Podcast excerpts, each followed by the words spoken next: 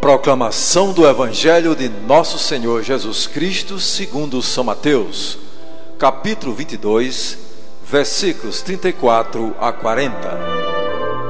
Naquele tempo, os fariseus ouviram dizer que Jesus tinha feito calar os saduceus. Então, eles se reuniram em grupo e um deles perguntou a Jesus para experimentá-lo: Mestre, qual é o maior mandamento da lei? Jesus respondeu: Amarás o Senhor teu Deus de todo o teu coração, de toda a tua alma e de todo o teu entendimento. Esse é o maior e o primeiro mandamento.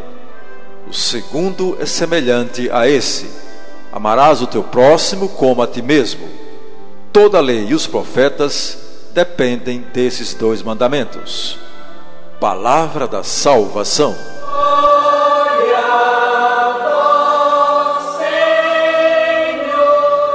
Amados irmãos e irmãs, Jesus estabelece que a medida prática do amor ao próximo é o amor a si mesmo, porque tanto o amor aos outros como o amor a si mesmo fundamentam-se no amor a Deus.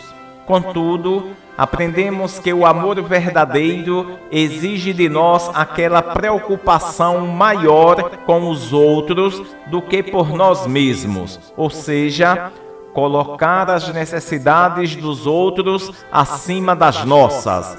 Devemos amar à luz do amor de Deus, cujo Filho nos deixou o exemplo, entregou-se completamente por amor a nós.